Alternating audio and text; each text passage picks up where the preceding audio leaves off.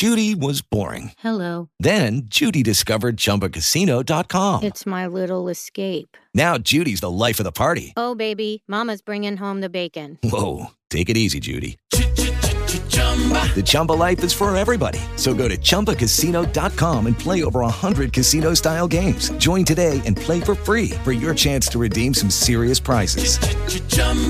ChumbaCasino.com. No purchase necessary. Void where prohibited by law. 18 plus terms and conditions apply. See website for details. It is Ryan here, and I have a question for you. What do you do when you win? Like, are you a fist pumper? a woohooer, a hand clapper, a high fiver. I kind of like the high five, but if you want to hone in on those winning moves, check out Chumba Casino. At ChumbaCasino.com, choose from hundreds of social casino style games for your chance to redeem serious cash prizes. There are new game releases weekly, plus free daily bonuses. So don't wait. Start having the most fun ever at ChumbaCasino.com. No purchase necessary. VGW. Void were prohibited by law. See terms and conditions. 18 plus.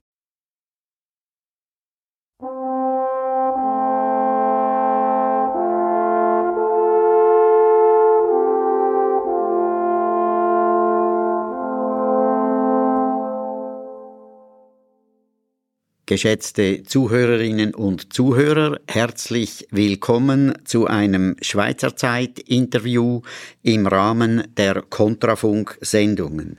Mein Name ist Ulrich Schlür, ich bin Chefredaktor des 14-täglich erscheinenden Magazins Schweizer Zeit und mein Gast ist heute Nationalrat Franz Grütter, SVP-Nationalrat, und das Besondere, und das ist auch Anlass zu unserem Gespräch, er ist Präsident der Außenpolitischen Kommission des Nationalrats, also der großen Kammer im Schweizer Parlament und im Moment in diesen Wochen stark beschäftigt, weil zahlreiche komplexe außenpolitische Probleme auch die Schweiz und das Schweizer Parlament beschäftigen, nebst dem Bundesrat. Wir werden einige Themenkreise besprechen, diskutieren heute. Als ersten Themenkreis setzen wir das in den Mittelpunkt, was weltweit bekannt ist von der Schweiz, nämlich dass sie ein neutrales Land ist, ein Land, das sich an Konflikten anderer nicht beteiligt, sich allenfalls, wenn es geht, zur Verfügung stellt, um zu schlichten, um wieder Zerstrittene miteinander in Kontakt zu bringen. Die Schweiz und ihre Neutralität. Sie ist auch innenpolitisch zurzeit bestritten. Es gibt Kräfte, die wollen, dass sich die Schweiz ganz klar positioniert auf Seiten der Ukraine, Ukraine-Hilfe leistet. Herr Grütter, wie beurteilen Sie als Nationalrat, wie beurteilt die Außenpolitische Kommission die Lage in Bezug auf den Ukraine-Krieg? Ja, äh, zuerst herzlichen Dank, dass ich hier sein darf. Und äh, es ist in der Tat so, dass die letzten zwei Jahre, insbesondere jetzt aber seit letztem Jahr, seit Kriegsausbruch, dass die Außenpolitik mit genau diesen Fragen konfrontiert wurde. Die Neutralität ist plötzlich ins Zentrum der Diskussion gerückt, weil es natürlich mit unserer Neutralität, die ja in der Bundesverfassung verankert ist, die seit 1815 gilt, die völkerrechtlich anerkannt ist und die Schweiz plötzlich vor der Frage stand, ob wir beispielsweise Waffen liefern wollen in die Ukraine. Und der Bundesrat hat das bis heute entschieden, dass man das nicht machen darf aufgrund der Neutralität. Und es haben sich jetzt sehr viele Fragen gestellt in diesem Zusammenhang. So ist auch unsere humanitäre Hilfe, die wir leisten in der Ukraine, nicht nur wir, auch das internationale Komitee vom Roten Kreuz leistet dort Hilfe. Und das sind auch Organisationen, die an uns getreten sind. Ich erinnere mich noch an Peter Maurer, der damalige Geschäftsführer des Internationalen Komitees des Roten Kreuzes, der bis letzten September der Chef, der Präsident war, der gesagt hat, an dem Tag, wo ihr Waffen liefert in die Ukraine, kann ich zusammenpacken, dann werden wir nicht mehr akzeptiert als neutrales, unabhängiges Land. Und ich muss beiden Seiten helfen können. Ich bin in den Gefangenenlagen sowohl der Russen in Russland als auch in der Ukraine tätig und hat eindringlich davor gewarnt. Also Die Frage der Neutralität ist komplett ins Zentrum gerückt, mitunter in der Außenpolitischen Kommission. Jetzt gibt es ja Leute, auch Parlamentarier, die ausführen, es sei feige, in einem solchen Konflikt neutral zu sein, abseits zu stehen, andere in Konflikten, in schweren Konflikten, gewalttätigen Konflikten allein zu lassen. Aus Gründen der Menschlichkeit müsste man hier Partei ergreifen und quasi mitmachen. Was sagen Sie, wenn Sie jetzt sich als Hüter der Neutralität profilieren? Was sagen Sie zu diesen kritischen Bemerkungen zur Neutralität? Ja, so vorab möchte ich festhalten, dass es viel schwieriger ist, neutral zu sein. Wenn Sie neutral bleiben in einem solchen emotionsaufgeladenen Konflikt, dann werden sie natürlich von beiden Seiten unter Druck gesetzt. Und das ist auch bei diesem Konflikt nicht anders. Wir wurden sowohl von den Russen wie auch von den Amerikanern massivst unter Druck gesetzt. Ich erinnere daran, dass der russische Außenminister Lavrov unserem Schweizer Bundesrat einen Brief geschickt hat, kurz nach Kriegsausbruch. Und vereinfacht gesagt hat er uns gefragt, seid ihr für uns oder seid ihr gegen uns? Und leider hat der Bundesrat diese Frage sehr wässrig beantwortet. Die Antwort hätte sein müssen, wir sind ein neutraler Staat, wir schlagen uns auf keine Seite. Er hat sich dann aber hinter der OSZE-Entscheidungen versteckt und hat eine sehr schwammige Antwort gegeben. Auch von den Amerikanern wurden wir nach Kriegsausbruch stark unter Druck gesetzt und der Bundesrat hat ja dann unter Druck die Sanktionen übernommen der USA, also der UNO, als auch der Europäischen Union und dann ist eigentlich sowohl in den USA als auch in Europa haben fast alle Länder gejubelt und in den Zeitungen stand, die Schweiz hat die Neutralität aufgegeben und hier in der Schweiz ist es natürlich vor allem bei den Politikern so, man moralisiert natürlich und man will bei den Guten sein und deshalb ist es viel bequemer für diese Leute, wenn sie eben nicht mehr neutral sein müssten. Und äh, ich bin froh, dass ich auch, wenn ich Umfragen lese in den Zeitungen, die Bevölkerung scheint doch noch stark hinter der Neutralität zu stehen, weil es eben doch vielen Leuten bewusst ist, dass uns die Neutralität in den letzten 200 Jahren mitgeholfen hat, Frieden zu sichern, mitgeholfen hat, dass wir als neutraler Verhandlungspartner in Konflikten vermitteln können, die sogenannten guten Dienste anbieten können. Und ich bin überzeugt, wenn wir die Neutralität weiter bewahren wollen, wie wir sie bis jetzt ausgeführt haben, werden wir das wahrscheinlich nicht in Bern, in der Regierung und auch nicht im Parlament lösen können, sondern dazu wird die Schweizer Bevölkerung das letzte Wort haben müssen. Deshalb bin ich auch sehr froh darüber, dass es eine Volksinitiative dazu gibt, die lanciert wurde und die wir, glaube ich, mit hoher Sicherheit dann auch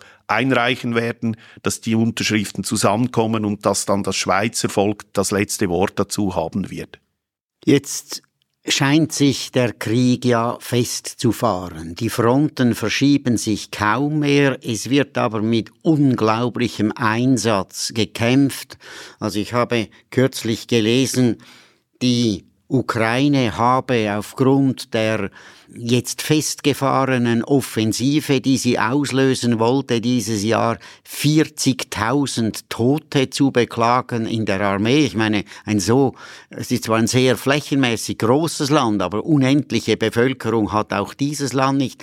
Ist ja unglaublich, nicht? Diese ungeheuer hohen Verluste aufgrund der Ortskämpfe, die da stattfinden das schreit doch eigentlich danach, dass jetzt dann irgendwann jemand auftritt und sagt, also hört auf, kehrt zurück an den Verhandlungstisch, dort sollen Konflikte gelöst werden. Hat die Schweiz, so wie die Situation jetzt ist, überhaupt die Chance, hier die Autorität zu erlangen, einen solchen Ruf auszusprechen? Genau weil es eben ein solch blutiger Konflikt ist und quasi keine Stimme hier ist, die nach Frieden oder mindestens einen Versuch unternimmt, Friedensverhandlungen in die Wege zu leiten.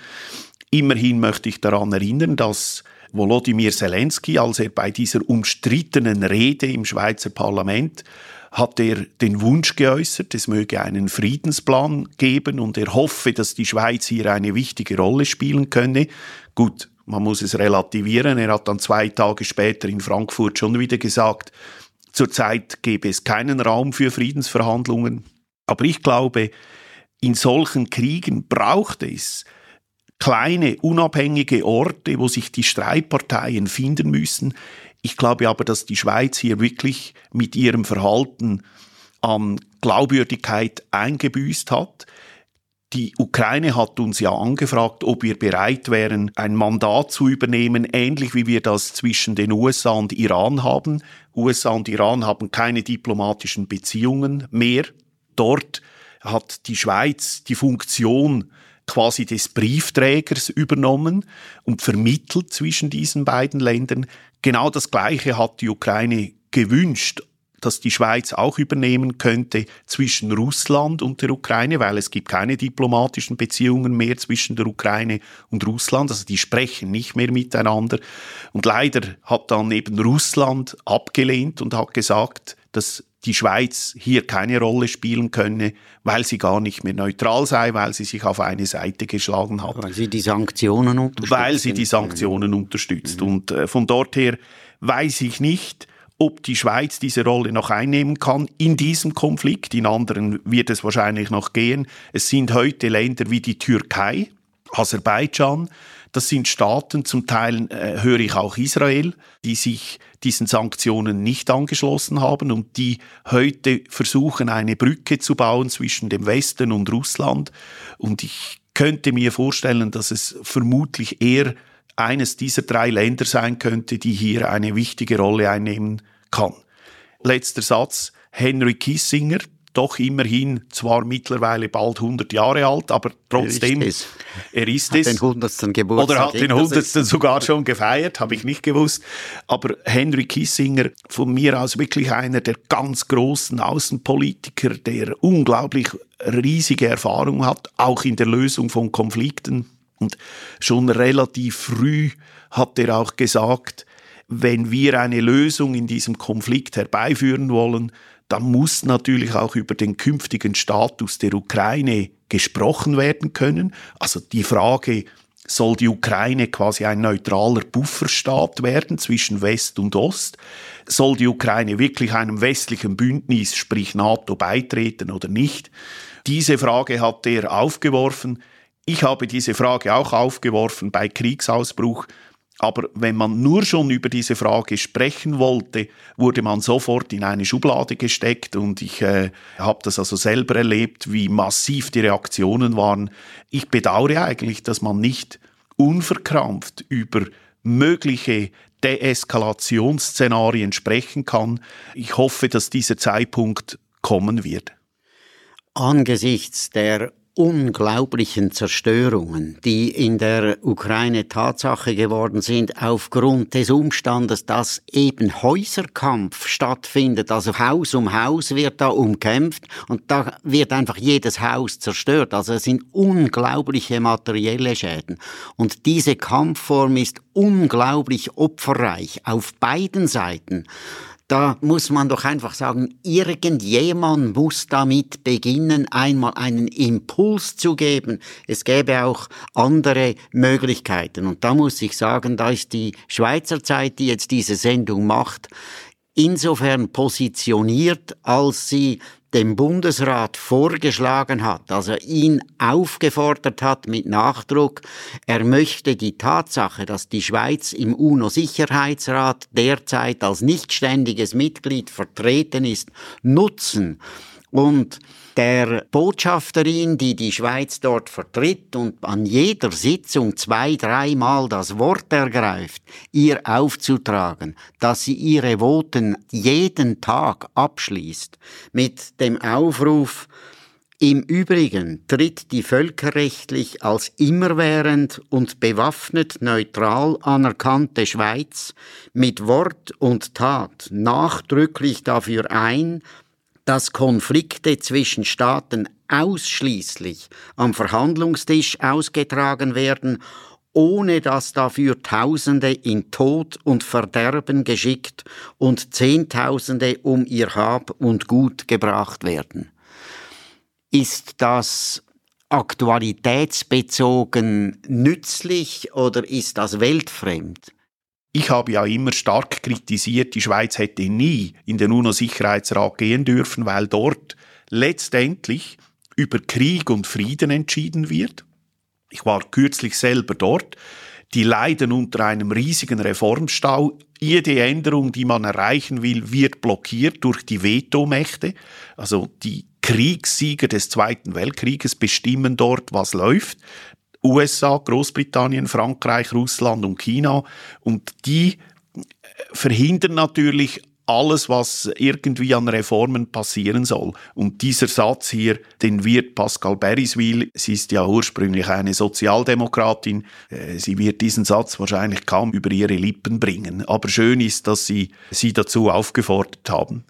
Was jetzt dazu führt, dass man sagen muss, es braucht tatsächlich den Volksentscheid in der Schweiz. Nur das Volk kann offenbar diese Position, die der Bundesrat nicht formell aufgibt, aber eben auch nicht mehr einnimmt, kann diesen Bundesrat zur Vernunft zurückrufen und bewirken, dass eben wieder der schweizerische Standpunkt, der nicht parteiergreifende Standpunkt, der neutrale Standpunkt wieder ein Fundament erhält. Ich erachte diese Volksinitiative als enorm wichtig. Ich meine, unmittelbar nach Kriegsausbruch waren natürlich die Emotionen derartig enorm, dass es schwierig war, über dieses Thema zu sprechen. Heute spüre ich doch, dass auch hier in der Schweiz wieder ein wenig Distanz genommen wird und man die Sache aus einer emotionsloseren Optik beurteilt. Und ich bin überzeugt, dass wir in der Bevölkerung, dass die Neutralität viel besser, viel breiter abgestützt wird, als es in Bern der Fall ist. Also dieses Thema werden wir nicht mit dem Bundesrat und auch nicht mit dem Parlament lösen können. Der Volksentscheid, den braucht es und ich zähle dort wirklich auch auf unsere Bevölkerung, dass sie erkennt, wie wichtig für den neutralen Kleinstaat Schweiz auch aus Eigeninteressen, das muss man hier auch sagen, was die Sicherheit unseres Landes angeht, dass wir hier wieder zurückkehren müssen zu unseren Wurzeln, die uns immerhin auch während des Zweiten Weltkrieges den Frieden mitgeholfen hat zu bewahren. Und ich bin überzeugt, dass das gerade in diesen turbulenten Zeiten noch viel wichtiger ist als vielleicht in den letzten 20 Jahren, wo ja alle gemeint haben, es gebe nie mehr Krieg in Europa. Ich erinnere zurück Anfang 2000, als die Linken, die SP, die Sozialdemokratische Partei gesagt hat, wir werden nie mehr Waffen, wir werden nie mehr Panzer brauchen in Europa. Die Armeen wurden ja äh, quasi kaputt gemacht und heute spürt man wieder, dass es Armeen braucht, dass ein Land in der Lage sein muss, selber für die Sicherheit der Bevölkerung zu sorgen. Und das hat sich natürlich jetzt in den letzten ein, zwei Jahren auch massiv in eine andere Richtung wieder priorisiert. Wenden wir uns jetzt dem zweiten Themenkreis zu.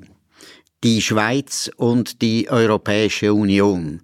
Es ist ja sicher europaweit bekannt, dass die Schweiz nicht Mitglied ist der Europäischen Union, dass es im Jahr 1992 eine Volksabstimmung gegeben hat, die vom Bundesrat ausdrücklich etikettiert worden ist als ersten Schritt in den Vollbeitritt und der ist verworfen worden. Es hat dann bilaterale Verträge gegeben, die Sachprobleme äh, gelöst haben, teilweise gelöst, teilweise nicht gelöst haben. Jetzt kam die Idee auf, einen Rahmenvertrag zu schließen, der alles übergreifend gewisse Grundsätze festhalten sollte. Die Verhandlungen wurden abgebrochen, die Schweiz hat sie abgebrochen Und es ist ein offenes Geheimnis, sie wurden nicht abgebrochen, weil der Bundesrat diesen Vertrag nicht hätte abschließen wollen, aber er hat festgestellt, er wird ihn an der Volksabstimmung nie und nimmer durchbringen. Und er wollte nicht an der Volksabstimmung verlieren, hat also die Flucht nach vorne genommen. Jetzt spricht man aber schon wieder von einem Rahmenvertrag. Man spricht von einem neuen Anlauf und hat den Eindruck, es wird weiterhin um das Gleiche verhandelt. Wie ist die Situation derzeit zwischen der Schweiz und der Europäischen Union? Ja, ich bin aufgrund meiner Funktion als Präsident der Außenpolitischen Kommission mindestens teilweise quasi im Auge des Hurricanes.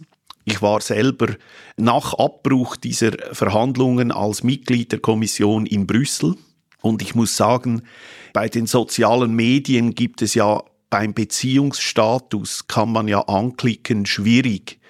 Also ich würde den Beziehungsstatus als schwierig bezeichnen. Was ist passiert? Nach Abbruch des Rahmenabkommens gab es bei den Mitte-Links-Parteien einen riesen Aufschrei.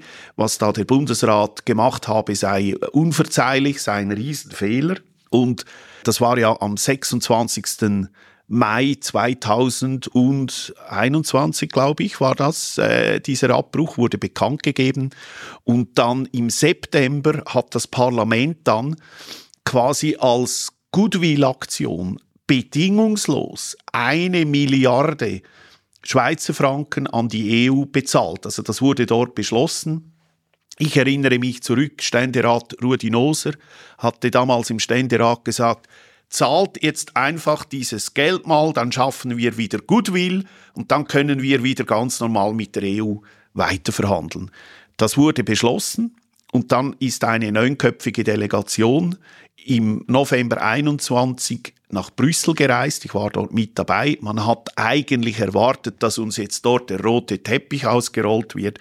Und was ich dort erlebt habe, das war eigentlich genau das Gegenteil. Also man hat uns klipp und klar mitgeteilt, a, ihr Schweizer, ihr seid Rosinenpicker, ihr wollt mit uns Geschäfte machen. Wenn ihr das weiter wollt, müsst ihr erstens unsere Gesetze übernehmen, also das europäische Recht übernehmen. Zweitens, ihr könnt ja trotzdem noch Volksabstimmungen machen, aber wenn wir uns nicht einig sind, gibt es ein Schiedsgericht und wenn dann dort auch noch keine Einigung zustande kommt, ist es der Europäische Gerichtshof, der final und abschließend entscheidet, was hier in diesem Land zu gelten hat. Und das hat man uns klipp und klar gesagt, an dem werde man nicht abweichen und hat uns eigentlich dort relativ kalt empfangen, hat uns auch gesagt, man wolle ab jetzt sofort wiederkehrende Zahlungen von der Schweiz an die EU, obwohl wir ja nicht Mitglied sind. Und das einzig Positive war, dass dann die ganze Delegation, also auch die großen EU-Turbos, sehr ernüchtert und konsterniert zurück nach Hause gekommen sind. Seither setzen sie dem Bundesrat weiter Druck auf. Man müsse jetzt mit der EU wieder verhandeln. Es ist dann Anfang dieses Jahres ist Maros Sefcovic dann in die Schweiz gereist zu einem Austausch, unter anderem mit dem Parlament. Ich war erstaunt, wie viele Parlamentarier sich bei ihm entschuldigt haben für die Schweiz. Also es ist unglaublich. Also quasi ein Kniefall. Und natürlich hat es dann auch Kräfte gegeben, die dem Herrn Sefcovic erklärt haben, dass wir eben nicht europäisches Recht übernehmen wollen, der Bundesrat ist aber daran, genau das wieder aufs Tapet zu bringen, anders verpackt. Es ist alter Wein in neuen Schläuchen. Die einzelnen bilateralen Abkommen will man jetzt dynamisieren, das heißt, man übernimmt trotzdem wieder europäisches Recht, man will den Europäischen Gerichtshof akzeptieren und man will wiederkehrende Zahlungen akzeptieren. Der Bundesrat macht im Moment nichts, weil jetzt sind Wahlen in der Schweiz. Und nächstes Jahr sind Wahlen in der Europäischen Union. Und der Bundesrat will die Katze erst nach den Wahlen aus dem Sack lassen. Aber eines ist auch hier sicher, auch hier werden wir am Schluss eine Volksabstimmung machen müssen, weil das, was der Bundesrat neu will, ist in wesentlichen Teilen gleich wie das, was schon beim Rahmenabkommen drin gestanden ist. Vielleicht ist das auch einer der Gründe, weshalb unsere Verhandlungsführerin die Livia Loy jetzt ja zurückgetreten ist. Sie wird jetzt Botschafterin in Berlin. Das ist vielleicht noch gut zu hören für unsere deutschen Zuhörerinnen und Zuhörer.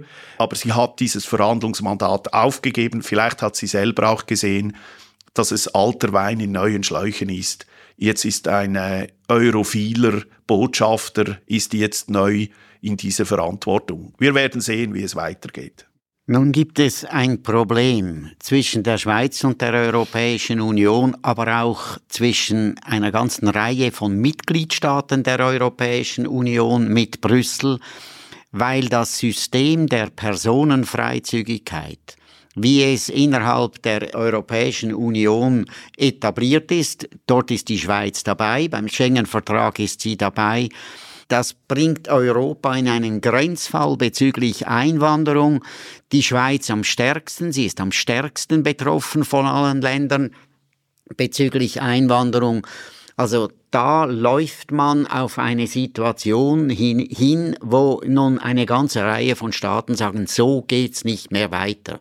Wir haben die anderen Beispiele, Ungarn insbesondere, das einzige Land eigentlich, das die Außengrenze wirklich rigoros geschlossen hat, das kaum Einwanderung hat, wird aber von Brüssel dafür massiv kritisiert. Also da spitzt sich etwas zu. Meine, für die Schweiz wird das unhaltbar, dieses Regime, wo das da stattfindet, aber für andere Staaten auch. Wie geht das weiter mit dieser Personenfreizügigkeit? Also ich glaube, bei all diesen Abkommen, die wir haben mit der Europäischen Union, ist die Personenfreizügigkeit mit Sicherheit das Abkommen, das für uns die größten Auswirkungen und Konsequenzen mit sich zieht. Und das ist ja auch bezeichnend, dass schon beim Rahmenabkommen war es ja nicht nur die Schweizerische Volkspartei, die hier Opposition geleistet hat, sondern es waren insbesondere auch die Gewerkschaften, die sich vehement gegen ein solches Abkommen eingesetzt haben, weil sie natürlich wissen, dass jeder Mann, jeder Frau aus Europa in die Schweiz kommen kann. Hier stellen sich die Fragen von Lohndumping. Ich meine, wenn ich sehe, wie es äh, Lkw-Fahrer gibt, die für 1000 Euro durch ganz Europa durchfahren, Löhne, die ein Bruchteil von dem sind, was wir hier in der Schweiz zahlen. Ich glaube, auch die schiere Menge an Personen, die in den letzten 15 Jahren seit Einführung der Personenfreizügigkeit in die Schweiz gekommen sind, das ist für unser Land einfach kaum mehr verkraftbar. Wir haben ja alleine letztes Jahr wieder alles in allem über 180.000 Leute gehabt, die in unser Land gekommen sind. Dieses Jahr alleine von Januar bis Juni plus 14 Prozent. Letztes Jahr ist der gesamte Kanton Basel-Stadt zusätzlich in die Schweiz gekommen und man spürt das in unserem Land. Die Wohnungspreise sind kaum mehr bezahlbar, der Wohnraum wird knapp. Schweizerinnen und Schweizer wurden die Wohnungen gekündigt, damit man Leute aus dem Ausland reinholen kann.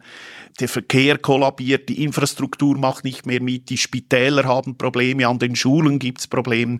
Also die Personenfreizügigkeit ist wirklich zu einem großen Problem geworden und ich bin überzeugt, wir müssen die Zuwanderung anders steuern können. Wir müssen eine andere Lösung finden, so wie das andere Länder, USA, Kanada, Australien machen, wo man über Qualität, Bedürfnisse entscheidet, wer ins Land kommen kann und wer nicht. Ein anderer Aspekt. Man ist davon ausgegangen, dass Corona einen schweren Einbruch in die Wirtschaftsentwicklung bringen wird dass die Verschuldung der Staaten auch teilweise durch Corona-Maßnahmen bedingt ganz Europa hart treffen werde. Jetzt stellen wir fest, die Schweiz kommt relativ glimpflich durch diese Phase. Wir haben eine weit geringere Inflation als unsere Nachbarländer und als die Vereinigten Staaten. Also die Schweiz lebt eigentlich noch in Wohlstand, während wir auch hier, und zwar mit großer Sorge, Deutschland ist unser bester Handelspartner, nicht? mit großer Sorge feststellen, dass Länder, insbesondere Deutschland, hart getroffen werden, dass eine gewisse Deindustrialisierung dort stattfindet, die uns auch trifft. Ich meine, wenn man feststellt, das Nichtmitglied der Europäischen Union kommt relativ glimpflich durch diese schwierigen Zeiten, während dem EU-Mitglieder wie Deutschland, führende Wirtschaftskraft während Jahren in der Europäischen Union, mit größten Schwierigkeiten konfrontiert sind in wirtschaftlicher Hinsicht. Wie verändert das die Diskussion um die Mitgliedschaft der Schweiz in der Europäischen Union? In Brüssel äh, spüre ich natürlich, dass man die Schweiz unbedingt viel länger mit dabei haben will. Man ist wahrscheinlich auch ein wenig neidisch, dass es uns hier einfach besser geht. Aber ich spüre, dass man auch an diesen Honigtopf ran will, also an die Gelder der Schweiz. Und ich muss sagen, ich habe überhaupt nicht Schadenfreude, also dass es heute Deutschland so schlecht geht freut mich überhaupt nicht. Ich wünsche mir, dass wir starke Nachbarn haben. Und es macht mir aber trotzdem Sorgen, wenn ich sehe, wie die ganze Deindustrialisierung vor sich geht, wie die Automobilindustrie durch eine linksgrüne Politik in den Boden gefahren wird. Deutschland hatte wirklich zu kämpfen gegen China, USA, die heute einfach in vielen Bereichen vorangehen, schneller sind, innovativer sind und ich hoffe, dass es diesen Ländern gelingt. Wir wollen ja auch, und das muss man hier bei aller Kritik an der EU immer wieder festhalten, wir in der Schweiz wollen ja nicht mit der EU Streit. Wir wollen mit der EU auf Augenhöhe eine gute Beziehung haben. Wir wollen mit der EU auch Geschäfte machen. Die EU auch. Wir kaufen übrigens einfach damit das wieder mal gesagt ist, die Schweiz ist ein super Kunde der Europäischen Union. Wir kaufen ja von der EU viel mehr ein, als dass wir exportieren. Aber was wir nicht wollen, wir wollen nicht Teil dieses Systems werden, wir wollen nicht diese Gesetze übernehmen und wir wollen das Erfolgsmodell Schweiz, das eben nicht zum Beispiel zu dieser Inflation geführt hat, auch unsere eigene Währung, den Schweizer Franken, den wollen wir behalten. Und gerade der hilft uns im Moment, dass wir eben nicht diese Inflation haben, weil der Schweizer Franken so stark ist, können wir dadurch viele Produkte, Rohstoffe, Benzin, Treibstoffe und so weiter können wir günstiger importieren. Also uns hilft das, hier besser dazustehen als in den anderen Ländern, die wirklich unter dieser Inflation sehr leiden.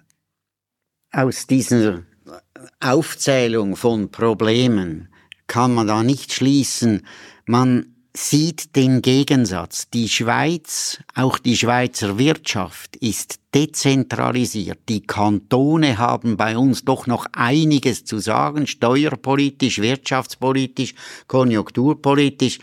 Und die immer dichtere Regulierung die von Brüssel auskommt, die passt einfach nicht zum Schweizer System, das muss man sagen. Und jetzt stellt man fest, dass es wohl auch diese unglaubliche bürokratische Apparate nährende Zentralisierung ist, die großen, wichtigen Wirtschaftssektoren in Ländern der EU immer mehr zu schaffen macht. Ist denn das nicht auch ein Hinweis, wie allenfalls Korrekturen angegangen werden sollten, wenn Europa seine Konkurrenzfähigkeit gegenüber anderen Kontinenten bewahren will? Ich weiß nicht, ob der Leidensdruck schon genügend hoch ist. Ich spüre einfach, wenn ich in Brüssel bin, das ist ja ein Riesenapparat. Da gibt es ja über 700 Abgeordnete, die sind so weit weg von der Realität. Deshalb glaube ich eben, haben Systeme von direkten Demokratien, wie es die Schweiz hat, mit einem Föderalismus, wo wichtige Entscheidungen möglichst in einer tiefen Stufe entschieden werden. Wo man die Gemeinde. Probleme kennt. Ja. Genau, also in der Gemeinde, im Kanton, wenn nötig äh, beim Staat, aber immer auch durch das Volk mitbegleitet. Jeder Entscheid. Ich komme gerade aus dem Ausland zurück. Aus Kanada hat mir ein Kanadier hat mir gesagt, er sei so beeindruckt, dass wir jeder Entscheid, der im Parlament oder in der Regierung gefällt werde, bekämpfen können mit Referenden, Unterschriften sammeln. Also wir können über Sachfragen abstimmen, ob wir sechs Wochen Ferien wollen statt nur vier Wochen und das Schweizer Volk entscheidet sich nur bei vier Wochen zu bleiben. Das zeigt einfach, dass dieses System viele Vorteile bietet und dass die Schweiz, die von unten nach oben entstanden ist, eigentlich nicht in dieses Brüsseler Konstrukt reinpasst, das ja sehr zentralistisch ist, das letztlich sehr stark von Deutschland, Frankreich geprägt wird. Das war ja auch die Ursprungsidee dieses Konstrukts. Und ich bin überzeugt, dass die Schweiz langfristig einfach besser fährt, wenn sie hier nie sich institutionell in dieses Konstrukt einbinden lässt. In Bern werden das aber die Mehrheiten anders sehen. Deshalb auch hier, es braucht Volksentscheide. Zum Glück haben wir die. Wenden wir uns einem dritten Themenkreis zu. Im Verhältnis Schweiz-USA ziehen derzeit wieder eher dunkle Wolken auf. Es ist nicht das erste Mal, dass wir mit den USA große Probleme haben. Ich denke an die Holocaust-Krise, aber ich denke auch an andere Krisen, Bankenkrisen und so weiter, die wir hatten. Jetzt der Ton verschärft sich zwischen Washington und Bern. Und es äh, melden sich ziemlich herrisch auftretende Organisationen und auch Parlamentarier in den USA, die so mit Aussagen kommen, jetzt wird da diesem Kleinstaat einmal die Knöpfe zugemacht und so weiter. Was spielt sich da ab? Wie erleben Sie das, Herr Grütter? Ja, es sind wirklich graue Wolken hier am Aufziehen. Es gibt in den USA die sogenannte Helsinki-Kommission. Das sind Abgeordnete des amerikanischen Parlaments, des Repräsentantenhauses, die setzen der amerikanischen Regierung Druck auf, haben auch entsprechende Schreiben an den Außenminister und äh, an die Finanzminister der beiden Regierungen gestellt, wo sie Forderungen an die Schweiz stellen. Und diese Forderungen bilden eine eigentliche Einmischung in innere Angelegenheiten. In welchen Forderungen, in welchem Sachbereich? Ja, es geht vor allem um den Rohstoffbereich. Also es gibt ja diesen Fall von Magnitsky, wo sie äh, Forderungen stellen und eigentlich kritisieren sie Entscheidungen der Schweizer Justiz. Also Sie mischen sich direkt ein in Entscheidungen, die die Schweizer Justiz gefällt hat. Und jetzt hat sich aber doch langsam Widerstand gezeigt. Das Außendepartement hat während der Sommerpause geschlafen aus meiner Sicht. Ich habe das auch öffentlich gesagt. Jetzt hat aber doch langsam haben die gemerkt, dass man intervenieren muss. Der Schweizer Botschafter in den USA ist jetzt aktiv geworden. Aber letztlich geht es um den Rohstoffhandel. Die Amerikaner sind auch in die Schweiz gekommen, haben Gespräche, sie sagen Gespräche geführt mit Schweizer Rohstoff Unternehmensvertretern. Und für mich sah es aus wie eine Inspektion von Amerikanern im Schweizer Rohstoffhandel. Ich erhalte sehr komische Signale. Auf der einen Seite spürt die US-Regierung, dass wenn der Rohstoffhandel noch weiter eingeschränkt wird, dass die Treibstoffpreise weiter steigen und dann hat in den USA die beiden Regierungen, die hat nächstes Jahr sind ja Wahlen in den USA, dann bekommen die Probleme, wenn die Rohstoffpreise weiter steigen. Deshalb weiß ich jetzt nicht, wie dieser Konflikt noch weiter eskaliert. Aber Tatsache ist natürlich, die Schweiz ist einer der ganz wichtigen Rohstoffhandelsplätze weltweit. Es ist auch hier wahrscheinlich eine, das sagt niemand offen, eine, eine Art Wirtschaftskrieg. Und dieser Rohstoffhandel möchte man wahrscheinlich auch gerne in den USA haben.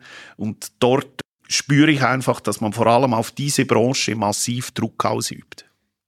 Spielen nicht auch Fragen der Sanktionen respektive der Beschlagnahmung von Vermögen von Russen, die Geld natürlich auch auf Schweizer Banken angelegt haben, spielt nicht diese Frage auch eine zentrale Rolle in diesen sich verschärfenden Auseinandersetzungen?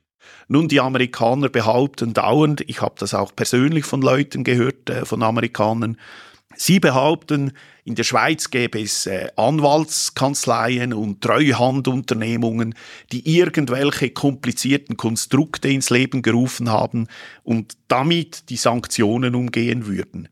Meine Antwort auf diese Vorwürfe ist, wenn dem so ist, dann lasst uns das wissen.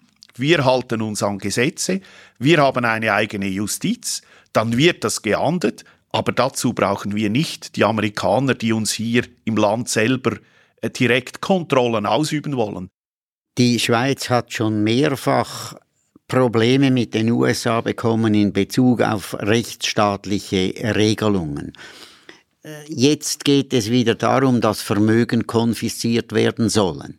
Wenn in der Schweiz Vermögen konfisziert werden sollen, dann muss ein Urteil oder ein Gerichtsbeschluss muss da sein, dass da auch tatsächlich irgendetwas Krummes unternommen worden ist mit Vermögen, dass Gesetze verletzt worden sind. Aber man kann nicht einfach sagen, wenn ein russischer Staatsbürger ist, dann ist er von Anfang an ein Verbrecher, dann wird ihm mal alles weggenommen und es wird vielleicht sogar noch irgendwie anders verwendet. Ich meine, das geht doch nicht in einem Rechtsstaat. Aber Weshalb kommt es immer wieder dazu, dass wenn gewisse internationale Auseinandersetzungen im Gang sind, dann hat der Rechtsstaat plötzlich sich der Politik zu unterziehen, was die Schweiz einfach nicht machen kann, sonst ist sie kein souveränes Land mehr.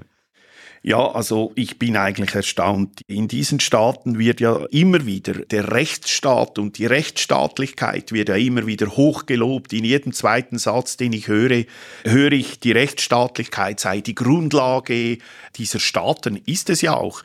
Aber gleichzeitig war eine der Kernforderungen, dass man russische Staatsangehörige rein aufgrund ihrer Staatszugehörigkeit enteignet, ihnen das Geld wegnimmt.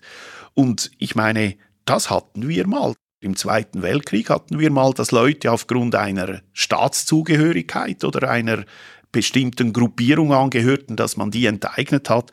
Und das ist einfach eines Rechtsstaates unwürdig. Wenn es Enteignungen geben soll, dann ist das auch hier in der Schweiz möglich. Aber dazu braucht es ein Gericht, das das entscheidet. Und ganz wichtig ist auch, diese Leute, die es betrifft, müssen auch Möglichkeiten haben, sich wehren zu können. Es gibt hier russische Staatsangehörige, die dürfen keinen Rechtsanwalt nehmen, um sich zu verteidigen. Das ist ja unglaublich, das ist ja wirklich nicht mehr rechtsstaatlich und das sind eigentlich die Punkte, die der Bundesrat dann auch mitgeteilt hat, dass man hier nicht mitmachen will. Die ursprüngliche Forderung für diese Enteignung kommt übrigens aus Polen. Polen hat natürlich selber nicht diese Durchsetzungskraft, hat es dann wahrscheinlich den Amerikanern gegeben, die jetzt hier Druck machen. Bis jetzt, dort muss ich jetzt sagen, hat sich der Bundesrat hier gut verhalten, aber der Druck ist natürlich hier auch von Kräften des Parlaments hier, dass man den Amerikanern Recht geben sollte und vor allem linksgrüne Kräfte wollen dort, dass wir mit dabei sind. Das alles spielt sich ja ab vor dem Hintergrund nicht länger zu verbergender weltpolitischer Auseinandersetzungen. Also der Konflikt zwischen Russland und USA ist ohne Zweifel Tatsache. Zwischen USA und China spitzt sich die Lage zu. Es ist so ein gewisses Heraufschaukeln, das da stattfindet. Und die Regeln, die sich mit der Globalisierung ergeben haben, scheinen zutiefst in Frage gestellt zu werden. Ich meine, müssen wir damit rechnen, dass zum Beispiel Handelsgeschäfte mit China, die nicht nur für die Schweiz, auch für andere europäische Staaten natürlich vital sind, dass die seitens der USA unter Druck geraten und in welchem Zusammenhang hat man dann solche Druckversuche äh, zu behandeln? Ja, also für die Schweiz wird das, wenn jetzt mal von der ganzen USA-Russland-Geschichte abgesehen, wird das wahrscheinlich zu einer der ganz wichtigen Fragen auch für die Schweizer Wirtschaft und den Wohlstand unseres Landes, wird das wahrscheinlich eine der wichtigsten Fragen sein. Russland muss man hier eingestehen, ist in dieser ganzen Geschichte wirtschaftlich natürlich bedeutungslos. Also ich glaube, dass außer Rohstoffe gibt es nichts, was jetzt für unser Land wirtschaftlich gesehen von großer Bedeutung Aber immerhin sind günstige Rohstoffe Es wichtig. Günstige Rohstoffe, Industrie. ganz klar. Aber wenn man schaut, die Wirtschaftsleistung, die Handelsbeziehungen, dann ist es aus Sicht der Schweiz so, die Nummer eins, der größte Handelspartner ist die Europäische Union, gefolgt von den USA und dann China. Und diese Beziehung wird dazu führen, dass wir wahrscheinlich zunehmend unter Druck gesetzt werden, dass die Amerikaner uns irgendwann sagen werden, entweder arbeitet ihr mit uns oder mit den Chinesen. Aber mit China hat die Schweiz traditionell auch sehr gute Beziehungen. Und dort wird dann auch die Taiwan-Frage, die wird uns tangieren. Ich möchte doch daran erinnern, das läuft ein wenig unter dem Radar, dass Taiwan heute der weltgrößte Produzent ist von Microchips, also Computerchips. Und dort werden wir mit Sicherheit in ein Problem laufen, dass wenn China jemals in Taiwan einmarschieren sollte, ist die Welt quasi von dieser Chipproduktion abgenabelt. Eine große Abhängigkeit. Im Zusammenhang mit internationalen Entwicklungen möchte ich Sie noch mit einer besonderen Frage konfrontieren. Nicht wir sind ja immer sicher, dass wir aufgrund der direkten Demokratie gewisse Dinge übernehmen, gewisse Dinge nicht übernehmen, gewisse Dinge anders übernehmen, als sie andere beschlossen haben auf dieser Welt. Also wir haben dieses Korrektiv mit der direkten Demokratie, dass der, äh, dass da in der Schweiz ja sehr, sehr breit abgestützt ist. Jetzt sind wir aber vermehrt damit konfrontiert, dass auf internationaler Ebene gar nicht juristisches beschlossen wird, sondern es wird moralisches beschlossen. Also man schafft sogenanntes Soft Law. Also man sagt, der Grundsatz lautet so und so, ja, man muss ihn nicht übernehmen, aber wenn man ihn nicht übernimmt, dann kommt man natürlich auf eine schwarze Liste oder hat sonst Nachteile. Es finden Boykottbestrebungen statt gegen Firmen und so weiter. Das ist eine höchst besorgniserregende Entwicklung für einen Kleinstaat, der sich natürlich auf der Weltbühne nicht so aufführen kann, dass die anderen Respekt haben vor seiner Macht, sondern er ist darauf angewiesen, dass Recht gilt, auch im internationalen Bereich. Wir haben in Menschenrechtsfragen, in der Klimaauseinandersetzung haben wir solche moralischen Auflagen, die da kommen. Wie geht man um im Parlament? Wie geht die Schweiz um mit solchen Entwicklungen, die eben rechtlich gar nicht zu fassen sind, aber die ungeheure Konsequenzen haben können? Ja, das große Schlagwort ist ja, wir sind eine Wertegemeinschaft. Und dann, wer diese Werte nicht teilt, ist nicht Teil von uns. Und das Gesetz spielt man zur Seite und damit werden wir tatsächlich eine moralisierende Gesellschaft, bei denen auch geltendes Recht unter Umständen gar nicht mehr eingehalten wird, einfach weil gewisse Werte nicht erfüllt sind. Und ich habe die Erfahrung gemacht, auch jetzt in meiner Tätigkeit, auch wenn es solche Konflikte gibt, ich habe oft das persönliche Gespräch gesucht, auch mit Vertretern solcher Länder bin ich zu den Botschaftern gegangen. Ich habe denen unsere Standpunkte erklärt und oft auch Verständnis bekommen. Ich bin der Meinung, dass es sehr wohl möglich wäre, mit Rückgrat sowohl von der Regierung, aber auch vom Parlament her klar unsere Standpunkte darzulegen. Aber wenn es natürlich Parlamentarier gibt, die sich in Brüssel entschuldigen für das, was wir tun in unserem Land, muss man natürlich nicht damit rechnen, dass man uns hier entgegenkommt. Im Gegenteil, dann sind die Forderungen noch höher. Und ich hoffe und erwarte eigentlich auch, dass wir in der Zukunft eine Regierung haben, die wieder hinsteht für die Schweiz, die in der Lage ist, auch wenn wir unter Druck gesetzt werden, unsere Standpunkte klar zu machen. Und dann müsste es eigentlich schon gelingen, dass wir vielleicht auch am einen oder anderen Ort bei all diesen Konflikten, dass man die Schweiz wieder besser versteht, dass man akzeptiert, dass wir eigenständig bleiben wollen und dass man hier vielleicht auch wieder in eine Position kommt, wo wir gerade bei solchen traurigen Konflikten, die auf der Welt vorherrschen, dass wir wieder in der Lage sind, vielleicht Friedensverhandlungen in die Wege zu leiten. Für die Welt könnte die Schweiz damit einen enormen Beitrag leisten. So ein Stichwort, das jetzt eigentlich täglich in den Medien aufgenommen wird, ist das von der sogenannten Vogue-Kultur. Und Vogue-Kultur, also man kann es ja auch einmal übersetzen, das heißt doch eigentlich nichts anderes als schrankenlose Rechthaberei ich habe einen Standpunkt, erkläre diesen Standpunkt moralisch als gut und jeder, der ihn nicht teilt, der ist moralisch schlecht. Das ist, das ist ja das Ende jeglicher Diskussion. Also Demokratie, unsere Werte, wenn man so sagen will, Demokratie lebt doch vom Dialog, von der auch kontroversen Diskussion, vom Streiten um Standpunkte. Das ist doch Demokratie und führt ja nicht allzu selten zu einem Kompromiss, hinter dem dann plötzlich sehr breite Kreise der Bevölkerung stehen, so dass er sich auch positiv entfalten lässt. All das scheint enorm gefährdet in der Gegenwart. Wir haben Gebiete, um gar nicht mehr diskutieren kann. Gender-Ideologie, wer da nicht einfach vorbehaltlos mitmarschiert, ist im besten Fall ein Ewiggestriger oder im schlechteren Fall ist er ein moralisch Verworfener und so weiter. Meine, wo führt das hin? Auf internationaler Ebene und auf nationaler Ebene? Ja, das ist bedenklich. Das Ganze kommt ja aus den USA.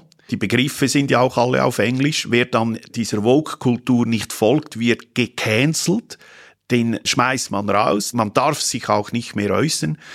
Ich war kürzlich in Zürich an einem Anlass bei einer amerikanischen Großfirma. Als ich auf die Toilette gegangen bin, ist eine Frau mir entgegengekommen. Ich habe mich dann entschuldigt. Sie hat mir dann gesagt, nein, nein, das ist jetzt alles genderneutral, kommen Sie nur rein. Und ich habe sie dann gefragt, ja, Sie, finden Sie das gut? Sie sagt, nein, ich finde es überhaupt nicht gut. Aber wissen Sie, ich darf nichts sagen hier bei mir im Unternehmen, weil sonst werde ich rausgeschmissen, weil das ist bei uns Kultur. Ich könnte solche Erlebnisse noch und noch erzählen. Mit meiner Frau war ich kürzlich im Theater in New York und als wir in der Pause beim Theater aufs WC gegangen sind und meine Frau ist zurückgekommen und sie hat mir gesagt, du, jetzt ist ein Mann zu mir aufs WC gekommen. Und dann habe ich gesehen, außen war ein Schild, sie dürfen das WC benutzen als das Geschlecht, als das sie sich fühlen. Und ich bin eigentlich ein toleranter Mensch. Mich stört das nicht. Mich stört es auch nicht, wenn ein Mensch eine andere sexuelle Orientierung hat. Das ist ja alles okay. Aber wenn wir das zur Religion erklären, wenn das diese kleine Minderheit über alles bestimmt und das sogar an den Schulen schon gepredigt wird, wenn die Kinder in den Schulen die Fragen gestellt werden, wie fühlst du dich? Fühlst du dich als Mädchen oder als Knabe? Dann ist das aus meiner Sicht einfach, dann stimmt etwas nicht mehr oder dann ist irgendwo ein Problem vorhanden und ich glaube einfach, dass man auch hier den Mut haben muss, das beim Namen zu benennen und auch zu fordern, dass man hier nicht bei all diesem Gender-Gaga mitmacht. Das ist das, was ich eigentlich erwarte. Dankeschön. Sie veranlassen mich jetzt zum Schluss eine Bemerkung zu machen. Die Schweizer Zeiterfahrung aus Kontrafunksendungen. Es ist für uns natürlich eine besondere Situation, dass Ausländer aus den benachbarten Ländern unsere Diskussionen verfolgen. Was mich schockiert hat, muss ich sagen, erste Reaktionen, die wir erhalten haben nach einer Sendung, die sich mit der Einwanderungsfrage befasste, da kamen Stellungnahmen aus Deutschland vor allem und die schrieben uns, sie diskutieren Dinge, die wir nicht einmal denken dürfen. Ich meine, zuerst hat man geschmunzelt, dass man das zur Kenntnis nahm. Nachher hat man natürlich gesagt, ja, aber das ist ja fürchterlich, dass man Dinge, die die Menschen bewegen, nicht mehr soll denken dürfen. Also wir haben noch einiges zu tun, um diese Vogue-Kultur wieder auf die Bahn des Dialogs und der Diskussion zu bringen. Ich möchte Ihnen, Herr Grütter, herzlich danken für dieses Gespräch, diese Diskussion. Es ist vielleicht interessant für äh, Menschen sowohl in der Schweiz als auch außerhalb der Schweiz zu vernehmen, wie ein Kleinstaat mit seiner eigenen Außenpolitik umgeht. Herzlichen Dank. Geschätzte Zuhörerinnen und Zuhörer, ich verabschiede mich von Ihnen. Mein Gesprächspartner war Nationalrat Franz Grütter, Präsident der Außenpolitischen Kommission des Nationalrats. Ich selber bin Ulrich Schlür, der Chefredaktor der Schweizer Zeit, die diese Sendung bei Kontrafunk produziert hat. Herzlichen Dank, bis zum nächsten Mal. Danke sehr.